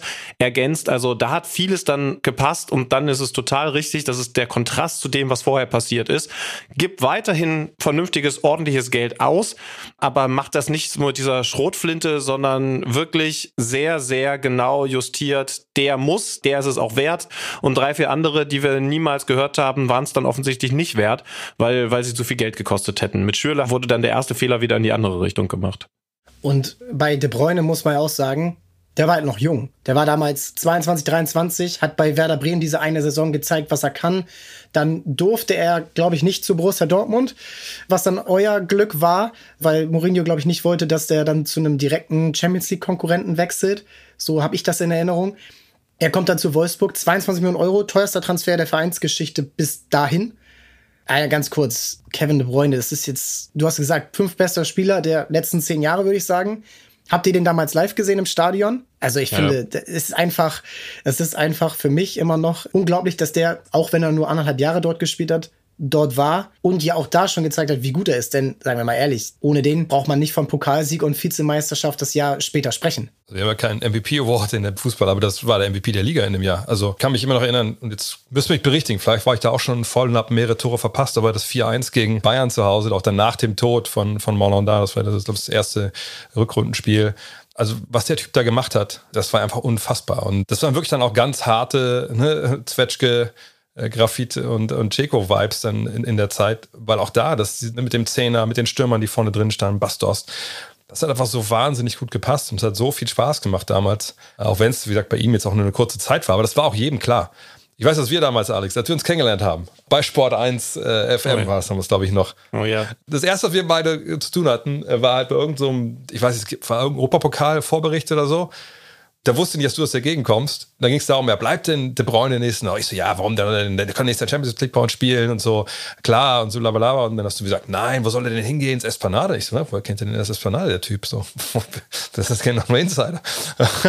und äh, ich dachte, er bleibt noch ein Jahr länger. Hat er dann nicht gemacht. Aber da war ihm auch echt, ehrlich gesagt, glaube ich, damals niemand böse in Wolfsburg, weil er uns einfach so geile Zeit beschert hat. In der Zeit, wo er da war, das war einfach all der Blödsinn, der vorher passiert ist, die Jahre, war das wert, diese anderthalb Jahre mit De Bruyne. Er ist übrigens auch Fußballer des Jahres in Jahr gewonnen. Also den MVP Award, wie man ihn nochmal nennen will, den hat er da gewonnen. Für 74 Millionen dann zu Manchester City. Da war noch kein Pep Guardiola da. Aber er hat halt diese Chance genutzt und Man City hat, also ich würde sagen, auch wenn das wahnsinnig viel Geld war, auch für die. Das war, glaube ich, damals der teuerste Transfer der Vereinsgeschichte für Manchester City. Das, ist, das hat sich absolut ausgezahlt. Also er ist immer noch da. Das sind jetzt mittlerweile, glaube ich, acht Jahre. Und es gibt kein Zeichen dafür, dass er irgendwie Leistungsabfall hat. Er ist immer in den Top 5 bei dem Ballon d'Or und dieser Spieler hat in Wolfsburg gespielt. Und jetzt muss man aber sagen, das Geld, was für ihn eingenommen wurde. Und auch, da können wir auch wieder auf Dzeko gucken. Die 37 Millionen für ihn wurden nicht ordentlich investiert. Und jetzt diese, fast doppelt, ja, genau doppelt so viel Geld für De Bruyne, verpflichtest du Max Kruse aus Mönchengladbach und Julian Draxler. Insgesamt 55 Millionen Euro Ablöse für diese beiden Spieler. die beide nicht länger als zwei Jahre oder anderthalb Jahre im Verein waren und hast dann diese Saison, in der du ja wieder so eine ordentliche Wolfsburg-Saison hast, mit Champions League, Viertelfinale gegen Real Madrid, aber du merkst, das war's jetzt wieder. Also das war's jetzt wieder auf dem Level und du schaffst es wieder nicht, dich oben in diesen Top 3, Top 4 zu etablieren. Und da würde mich mal eure Meinung interessieren. Woran hat's gelegen? Man muss sogar diesen Abgang De Bruyne noch um einen Namen ergänzen, nämlich um Ivan Perisic. Also De Bruyne war der MVP der Liga, stimmt total. Aber Perisic irgendwie über seine Karriere gesehen ja immer ein bisschen underrated. Und bei Wolfsburg war er auch schon der zweite Schlüsselspieler in der Offensive. Er einer, der auch äh, in offensiver Position wahnsinnig gut defensiv arbeiten kann, aber der konnte eben tatsächlich auch Unterschied machen offensiv. Also es war nicht nur Kevin De Bruyne hat den Ball und macht was Geiles, sondern auch ein Ivan Perisic konnte über dem Flügel eins gegen eins Situationen kreieren, konnte Unterschied ausmachen. Und den geben sie in der Zeit, und ich weiß noch, dass ich mir gedacht habe, fuck, das ist jetzt einer zu viel für 19 Millionen zu Inter Mailand ab. Und die beiden zu verlieren, also die beiden Unterschiedsspieler in der Offensive und dann natürlich komplett falsch zu ersetzen mit Julian Draxler, der so ein bisschen Panikkauf war, kurz vor Ende des Transferfensters, weil man sich sagt, wir haben jetzt so viel Geld und irgendwas müssen wir ja machen. Plus Max Kruse, die Geschichte ist bekannt, war dann der absolute Untergang für, für die nächste Phase und wie Dre sagen würde, dann das Einleiten der nächsten, wie, wie sagt man bei Wellen, ne? also Low Tide, weil die Welle wieder vorbei war. Ja, das ist einfach, ich glaube, was der VfL in, in, der Zeit einfach, man kann auch diskutieren, ob es vielleicht sogar schon nach der Meisterschaft hätten machen müssen. Was sie einfach, glaube ich, da verpassen, ist eben, dass sie hinter diesen Stars einfach immer schon jüngere Spieler haben, die eventuell dann die Bresche springen können. Das muss ja nicht jemand sein, der den Perisic eins zu eins ersetzt, aber ne, also es war nie so, dass man zum Beispiel jetzt den Kader finde ich in der Hinsicht eigentlich sehr gut, dass man halt viele junge Spieler hat, die sich entwickeln können und vielleicht auch ne, hinter noch einem anderen Jüngeren, der das auch gut macht. Und deswegen, glaube ich, kommt es aus diesem Panikkauf von Draxler, weil man einfach sagt, ja, wir haben das Geld, wir spielen Champions League, wir müssen ja irgendwie gucken, äh, dass, es weitergeht. Aber das sind dann, ob Kruse und Draxler, beides Leute, glaube ich, die nicht unbedingt dahin wollen. Ich glaube, Kruse hat es ja auch mehrfach schon, glaube ich, schon mal im Nachhinein gesagt. Klar, ich wollte das Geld haben. So, aber, hat er das nicht damals schon direkt gesagt? Ja, ja, das meine ich. Ne? Also, und von daher, das war dann wieder genau das, was ich immer sage. Dann war eigentlich schon vorprogrammiert, es geht bergab. wenn wir uns auf die, an die Saison erinnern, klar, das Viertelfinale, das 2-0 zu Hause gegen Real Madrid, das war auch eines der krassen Erlebnisse, was ich je im Fußballstein hatte. Das 0-3 in Bernabeu oder näher weniger. Aber die ganze Saison dachte man so, Alter, ihr wollt doch gar nicht wirklich.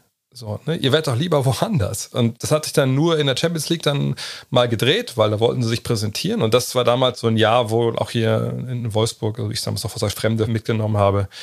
Ja, es war so eine gewisse Hassliebe zu dieser Truppe. So, und, und das zeigt sich ja dann auch, dass das dann auch berechtigt war irgendwo.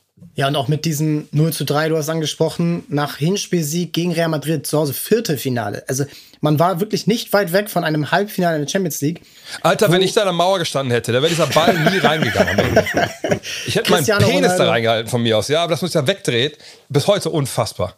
Bis heute. Cristiano Ronaldo, was das Schlimmste war? Was das Schlimmste war damals? Ich saß da am Bernabeu und du darfst dir da nicht direkt raus. So, na klar, ne, weil die Wolfsburg Ultras können sie nicht auf die Fans von Madrid loslassen. Und dann sitzen wir da und was läuft oben auf dem Videowürfel? Fucking Man City, wo Kevin De Bruyne zwei Tore geschossen hat, glaube ich, in dem Zeitpunkt. Also wirklich, wirklich so adding insult to injury.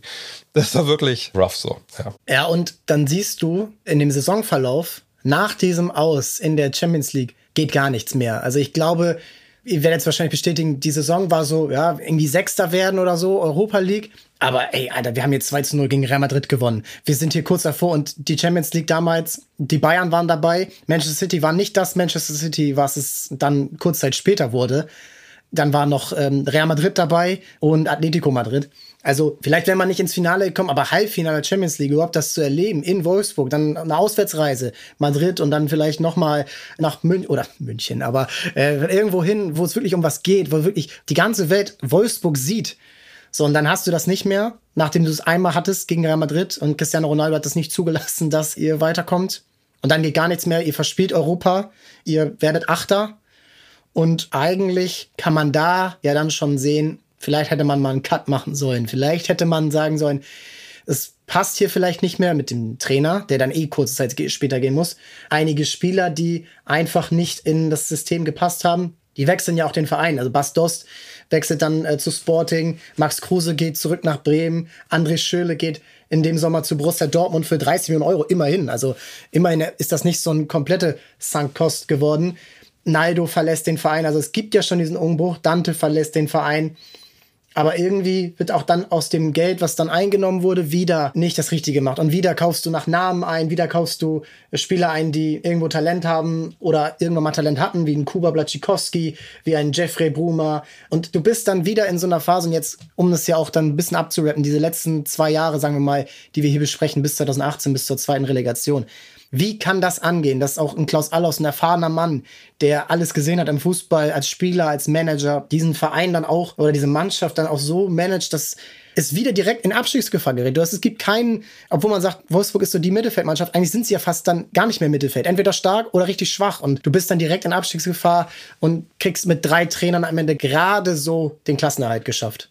Also ich bin tatsächlich wieder bei der Duration-Wellentheorie. Wenn du das hoch hast, weil die Mannschaft sich selbst hochschaukelt, dann läuft's gut in Wolfsburg. Aber wenn's bergab geht, dann ist es halt auch ähm, mit all diesen Komponenten, die dann zusammenkommen, umso steiler bergab weil die Mannschaft dann eben sagt, ach eigentlich, wenn sich jeder mal selbst hier umschaut, ist es doch gar nicht so geil hier und jetzt fällt es uns auf. Wir spielen ja gar nicht mehr Champions League. Jetzt war es das gegen Real Madrid und jetzt ist die bittere Realität halt ja Bundesliga und Wolfsburg im Vorort leben und ab und zu mal dem Nachbarn über den Garten schauen. Dann, dann potenziert sich das, habe ich das Gefühl. Das ist natürlich jetzt überspitzt und nicht bei allen so. Da gibt es unterschiedliche Profis, aber dann potenziert sich das so, dass es dann eben auch richtig dicke kommt und dass es dann tatsächlich auch Richtung Abstieg geht, was man eigentlich eigentlich bei dem Kader so nicht erwarten darf. Und jetzt haben wir eine Sache übersprungen und die ist dann schon noch wichtig. VW hat irgendwann deutlich weniger Geld investiert. Und das war die Phase, in der man eben entsprechend auch gesagt hat, Wolfsburg ist jetzt eine Mannschaft, die müssen Kevin de Bruyne, aber auch Ivan Perisic abgeben, weil sie die Kohle brauchen. Auch eine Sache, die von außen so nicht gesehen wird. Aber es war niemals im Leben ein sportlicher Grund, weshalb Ivan Perisic verkauft wurde. Erst recht nicht Kevin de Bruyne. Da musste man natürlich sagen, okay, dieses Angebot müssen wir annehmen. Aber sie haben aus finanzieller, aus wirtschaftlicher Sicht auch Ivan Perisic die zweite offensive Stütze mitverkaufen müssen, weil VW irgendwann die Strategie gewechselt hat und deutlich weniger Geld in Richtung Wolfsburg, in Richtung VfL Wolfsburg gegeben hat. Und das hat sich ja seitdem durchgezogen. Das heißt also, die ganze Strategie des VfL Wolfsburg musste sich auch ändern und hat da erstmal eine heftige Delle erlebt. Und das heißt also, du hättest mit dem Geld, was du durch De Bruyne und Perisic zur Verfügung hattest, viel intelligenter umgehen müssen, hast diesen Panikkauf gemacht, aber also vor allen Dingen eben mit Julian Draxler und das Gehalt von Max Kruse darf man ja auch nicht kleinreden, weil es eben nicht klein war. Aber anders als in den Jahren davor hast du dadurch auch einen richtigen, richtigen Schaden erlitten, weil du nicht nochmal zusätzlich, ach komm, dann bessert im Winter nochmal nach von VW gesagt bekommen hast, sondern ja gut, dann schaut jetzt zu, wie er aus der Scheiße rauskommt. Und das hat sich in den Jahren verändert. Ja, und vor allem hat man einfach mit den Top-Transfers 2016, 17 einfach komplett daneben gelegen. Ja, ich meine, Gerhard hat eine Weile gebraucht, bis er dann ankam, äh, weil auch wie lange nicht klar war, welche Position soll er überhaupt spielen. Mali war ja eine totale Katastrophe. Also wirklich, die Karriere ist ja verstorben in der Volkswagen Arena von dem. Richard, ich weiß nicht mehr, wie er nachdrücklich ausspricht. Basur oder wie er hieß? Komplett Katastrophe. Ein Tab also dass der sich irgendwann muskulär so komplett verletzt hat, dass er nicht mehr spielen konnte, das hat mich auch nicht gewundert, so wie der aussah. Also das war wirklich also ein Jahr, wo, wo Alofs einfach komplett daneben lag. So. Und danach wird es ja dann ja ein bisschen besser. Olaf Aber, Rebbe, der dann ja, ja der Nachfolger wird, ja. weil Wolfsburg kriegt es auch nicht hin, selbst wenn Magath nicht mehr irgendwas damit zu tun hat, zu sagen, ja, okay, wir machen hier mal halblang und vielleicht den Trainer lassen, sondern Alofs muss auch gehen. Im Oktober, Dezember 2016 diese Phase, also beide, die für diesen Erfolg gesorgt haben, sind innerhalb von ein paar Monaten beide weg. Olaf Rebbe, interner Mann, übernimmt. Valerian Ismael ist Trainer für eine Zeit. Der ist aber auch nicht lange da. Und dann kommt äh, Martin Schmidt. Nee, Andris Jonka kommt erst, dann kommt Martin Schmidt kurz Zeit später. Also so viele Trainer in so kurzer Zeit. Und es wird ein OC-Man verpflichtet, aber das Talent wird nicht erkannt. Also das wird nicht ausgenutzt. Und dann bist du wieder in der kompletten Abstiegsgefahr. Du dümpelst da so ein bisschen rum. Und dann am letzten Spieltag in Hamburg kriegst du dann nach Führung, 1 zu 0 liegt der VfL in Führung im entscheidenden Spiel. Wer gewinnt oder wenn Wolfsburg nur einen Punkt holt, sind sie sicher gesichert und der HSV muss Relegation spielen. Und dann kriegst du kurz vor Schluss dann noch das Tor. Und das ist, war für mich so, ich habe es natürlich aus der anderen Perspektive gesehen, aber ich dachte so, das kann nicht angehen, dass dieser VfL Wolfsburg gegen diese schlechte HSV-Mannschaft, die irgendwie damals diesen Klassenhalt geschafft hat, das war nicht zu erklären. Und das kann nicht ansehen, aber du hast es angesehen, diese Mannschaft hatte so eine Handbremse drin, so angezogen gespielt, mit auch Spielern wie Mario Gomez zum Beispiel, der ja dann in der Relegation, glaube ich, noch das entscheidende Tor macht. Aber da war gar nichts, da war überhaupt kein Leben in dieser Mannschaft und es war nur logisch, dass kurz vor Schluss dann aus nichts das 2 zu 1 fährt und dieser Verein dann eigentlich so, ja, wirklich kurz vorm Abgrund steht. Und dann noch gegen Braunschweig in der Relegation, gegen den äh, Lokalrivalen. Total. Also damals, ich glaube, in der Saison haben wir, glaube ich, nur einen Sprechchor im Stadion gerufen, das war, die wollen euch kämpfen sehen, weil es einfach nicht, es, es war einfach nicht zu sehen, dass die einfach Bock hatten, zusammen Fußball zu spielen. Und das war wirklich auch die Zeit, wo ich mich persönlich auch in Tal vom VfL äh, auch, auch entfernt habe, weil einfach es, es machte einfach keinen Spaß mehr. Es war noch nicht mal irgendwie so, dass man, also ich weiß, diese, diese Relegation, na klar war man dann irgendwie, man hat das sich angeguckt und man war irgendwie auch gehypt und man wollte natürlich nicht, dass man absteigt, vor allem nicht gegen Braunschweig. Aber wenn die abgestiegen wären, es wäre auch nicht gewesen, dass man danach irgendwie zwei Wochen traurig zu Hause sagt. Ich habe gesagt, ja, das macht schon Sinn, weil wir einfach scheiße sind. So, das war einfach damals die Zeit und das wurde dann ja Gott sei Dank besser, aber in den beiden Jahren hätte man sich nicht wundern dürfen, wenn man absteigt, weil einfach, was jetzt ja der Slogan ist, ne, mit Fußball, Arbeit, Leidenschaft, äh, hatte das nichts zu tun. Da kann man echt nur froh sein, dass sie danach so die Trendwende da geschafft haben. Und dann bist du im Sommer. Eigentlich musst du ja auch erkennen, und das ist immer so dieser Fehler bei vielen, die die Relegation gewinnen.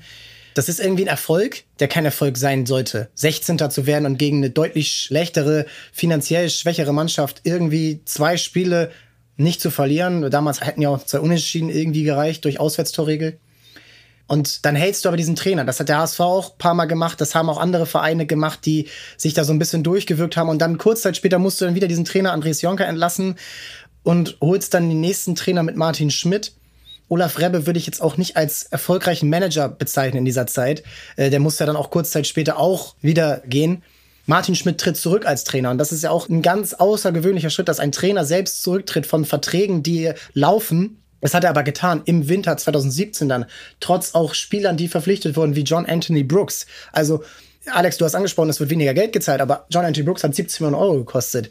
Nacho Camacho hat 14 Millionen Euro gekostet. Landry Di Matar 11,5 Millionen Euro. Divock Origi eine Leihgebühr von 6,5 Millionen Euro.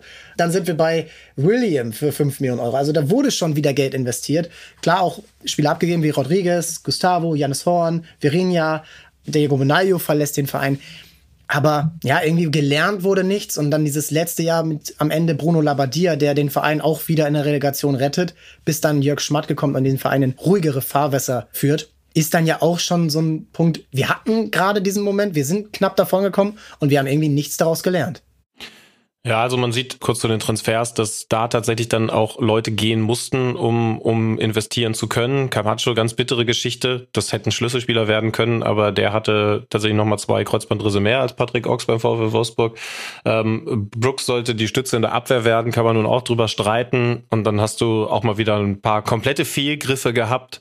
Ja, also das Recht, man hat nicht daraus gelernt, weil es im Endeffekt wieder ein nicht erkennbares Muster gewesen ist. Wobei, also, wenn, wenn ich jetzt nur in die Saison schaue und sehe, da waren Probleme in Sachen Stabilität, in Sachen Disziplin, Dre sagt es, ne, wir wollen euch kämpfen sehen, und du holst einen, den du zum Abwehrchef machen willst, der natürlich vor allen Dingen, was die athletischen Voraussetzungen angeht, zur absoluten Ligaspitze gehören kann mit John Anthony Brooks, und du holst einen Chefstrategen im defensiven Mittelfeld. Also eigentlich ja in der Tradition Josué und, und Luis Gustavo mit Ignacio Camacho.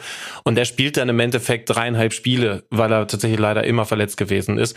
Also ein bisschen Pech war auch dabei, muss man sagen. Da ist Wolfsburg jetzt nicht alleine. Aber in der Phase, wenn ich mir das jetzt nochmal anschaue, kann ich zumindest ein bisschen mehr Idee erkennen als in den Jahren drumherum. Ja. Es war einfach Pech, glaube ich, in einem Jahr. Mit Camacho, Macho Camacho haben wir nach ein, zwei Spielen schon genannt und dann war es ja vorbei. Der wäre wirklich wahnsinnig wichtig gewesen für diese Truppe und und dann haben wir aber, aber dann wieder diese Fehlgriffe, die einfach dann jedes Mal drin sind. Ich meine, die Mata, Divok Origi, ne, ich meine, der macht danach ja auch vielleicht ein nicht ganz unwichtiges Tor noch beim anderen Verein.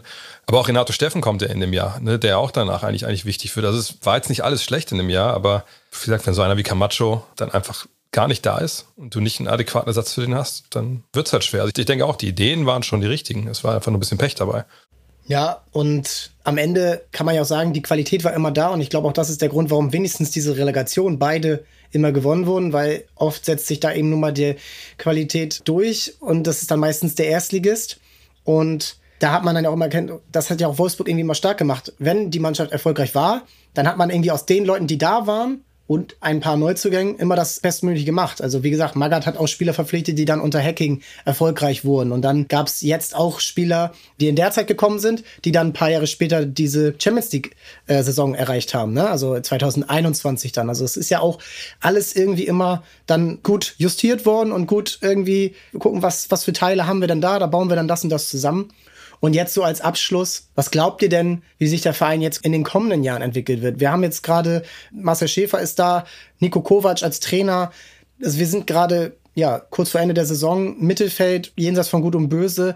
Seht ihr Perspektive, dass sich irgendwas ändert? Dass jetzt auch vielleicht so Spieler wie ein Van de Feen auch, sagen wir mal, für so ein neues Wolfsburg vielleicht mal stehen können, wo nicht mehr die ganz großen Summen gezahlt werden, aber eine Identität und vielleicht auch mal eine langfristige Strategie entstehen kann? Ja, wir können ja eine Welle noch schnell zusammenfassen, die es gegeben hat, als Oliver Glasner Struktur in die Mannschaft reingebracht hat, sehr disziplinierten Umschaltfußball, äh, Pressing-Fußball gespielt hat, sich aber mit Schmatke mehr überworfen hat und man dann die Idee hatte, mit Van Bommel und sogar danach auch noch Kofeld, nachdem es mit Van Bommel nicht geklappt hat, wieder zurück zum Ballbesitzfußball zu kehren oder eigentlich nicht zurückzukehren, sondern auf diese Mannschaft mit Oliver Glasner nochmal einen draufzusetzen, was wieder völlig in die Hose gegangen ist. Das heißt also, du hast wieder eine Welle, und kehrst jetzt zurück zu Oliver Glasner Fußball mit Nico Kovac und hast dadurch immerhin, nicht den schönsten Fußball, aber immerhin wieder eine Struktur in der ganzen Geschichte.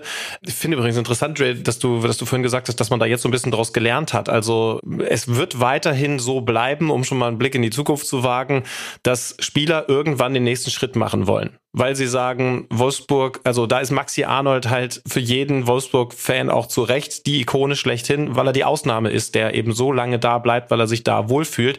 Aber nehmen wir die Personalie Riedle Baku. Der wird jetzt sehr wahrscheinlich in der nächsten Transferperiode wechseln. Aber du hast immerhin schon einen Kilian Fischer installiert, der jetzt da schon auf der Position Außenverteidiger seine Spiele macht. Das heißt also, vielleicht hat man doch ein bisschen daraus gelernt, zu gucken, wenn die Leute, die bei uns eine hohe Transfererlössumme erzielen können, wenn die Leute, die sich dann auch in den Dunstkreis der Nationalmannschaft gespielt haben, gehen werden, dann müssen wir frühzeitig schauen, dass da einer nachrückt, denn sie werden immer weggehen. Wir sind nicht die Mannschaft, die solche jungen Leute, halbwegs jungen Leute halten wird. Und vielleicht kann das ein bisschen mehr Stabilität und entsprechend auch weniger Wellenbewegung in die nächsten Jahre bringen. Ja, ich denke auch, dass ich finde schon meinte, dass eben diese, ich meine, es ist die zweitjüngste Mannschaft der Bundesliga, glaube ich, ne? Und das ist natürlich, genauso wie es sein muss. Und der große Vorteil ist eben, dass Marcel Schäfer nicht irgendwo von außerhalb kam und jetzt mit seinen eigenen Ideen dahin kommt, mit seinem Fußballmanager-Diplom äh, vom PC, sondern der hat ja wirklich das alles miterlebt. Der war ja in der Kabine in den guten Zeiten, genau wie in den richtig schlechten Zeiten. Der hat Magath erlebt, der hat erlebt, was danach passiert ist unter Fee etc. Also der weiß ja auch, was da stellenweise für Fabelsummen bezahlt worden. Und der kennt natürlich auch die Realitäten, von dem eben Geldhahn den Volkswagen jetzt auch ne, wirklich zugedreht hat. Und zum Beispiel jetzt gerade auch die Personalie Mamouche zeigt ja auch, dass es, also vor fünf, sechs Jahren hätte er sein Geld bekommen in Wolfsburg, da müssen wir gar nicht drüber reden. Ja. Aber jetzt sagt man halt, ja, es ist schön, dass du so viel Geld verdienen kannst, dann mach das aber auch gerne woanders, weil bei uns passt es so einfach nicht rein und wir haben hinter dir die Leute, die dann auch spielen können. Und man ist einfach ein Ausbildungsverein und ich glaube, dass man das realisiert hat, Plus, dass man eben trotzdem dann einfach auch nochmal sich Hochgeräte zwischendurch ziehen kann, aber eben jüngere Hochgeräte, die eben, wo du weißt, du hast die zwei, drei Jahre, das ist die Strategie, die du fahren musst. Und ehrlich gesagt glaube ich auch, dass außerhalb von Bayern und, und, und, Dortmund das in der Bundesliga wahrscheinlich alle irgendwie fahren müssen, je nachdem, was die finanziellen äh, Möglichkeiten sind. Und ich bin mit dem Team dieses Jahr einfach, ich bin mega zufrieden. Ich gucke die super gerne. Da passieren natürlich Fehler, weil sie jung sind, ne, wie gegen Augsburg oder jetzt auch zuletzt gegen Gladbach. Aber man sieht wenigstens, dass die Richtung stimmt und dass das eine Truppe ist, die Bock aufeinander hat. So, und dass das nach zwei, drei Jahren vorbei sein wird, ist auch wieder klar. Und Baku, genau den musst du halt gehen lassen im Sommer. Wenn er nicht da bleiben will, das ist ja auch, vollkommen menschlich, ne? gar keine Frage. Dann, wir finden schon einen Platz für dich, äh, wenn das Geld stimmt. Aber die Leute, die da sind, die haben Bock und kann echt sagen, dass dieses Jahr das Team echt total abholt. Und ist mir auch egal, ob die im Endeffekt Neunter oder Zehnter oder auch Sechster werden.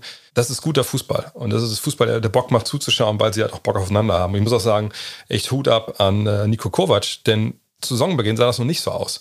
Und da mussten auch erstmal ein paar Leute aussortiert werden. Und dass er das alles gemacht hat, echt Respekt. Ja, und ich glaube, du hast die Vereine angesprochen, die das machen sollten. Ich finde, Hoffenheim kann da ein gutes Beispiel für Wolfsburg sein, die eben natürlich eine finanzielle Grundlage haben, aber eben dann auch irgendwo ihre Grenzen kennen und dann Spieler wie ein David Raum oder wie einen äh, Ritter oder wie äh, vor ein paar Jahren ein Kerem Demirbay einfach ziehen lassen müssen oder Niklas Süle Und das ist dann, denke ich, der Weg. Und ich glaube, dass man dann vielleicht jetzt aus diesen ganzen Jahren, die wir jetzt hier besprochen haben, die richtigen Lehren gezogen hat und sagt, ey, es kann mal eine Meisterschaft geben. Mittlerweile ist es sehr, sehr schwer, aber es kann mal in Richtung Platz 3, Platz 4 gehen. Aber wir brauchen da vielleicht nicht die Nerven verlieren. Wir brauchen nicht den, den ganzen Verein und die Stadt und das Werk und den Konzern darauf so ja brennen zu lassen, dass das jetzt so wichtig ist, sondern dass man eben die Leute machen lässt, die Ahnung vom Fußball haben, die diesen Verein kennen, die auch wissen, okay, was geht in Wolfsburg, was geht nicht. Und ja, vielen Dank euch beiden, dass das äh, so ausführlich wurde, dass wir hier einen Logo-Exkurs gemacht haben, dass wir wissen, wo in Wolfsburg dann doch noch was geht, ähm, in der Esplanade oder sonst wo. Vielen Dank, Dre, vielen Dank, Alex und ähm, alles Gute für euch beide und äh, auch das äh, Bestmögliche für den VfL Wolfsburg. Vielen Dank euch beiden. Sehr gerne. Sehr gern. Bis zum nächsten Mal. Bis zum nächsten Mal für euch. Abonniert den Podcast, folgt uns natürlich auf den sozialen Kanälen, schreibt uns Nehmt an der Umfrage, die wir bei Spotify wenigstens online stellen, teil, wer für euch der beste Wolfsburger in den letzten 20 Jahren ist.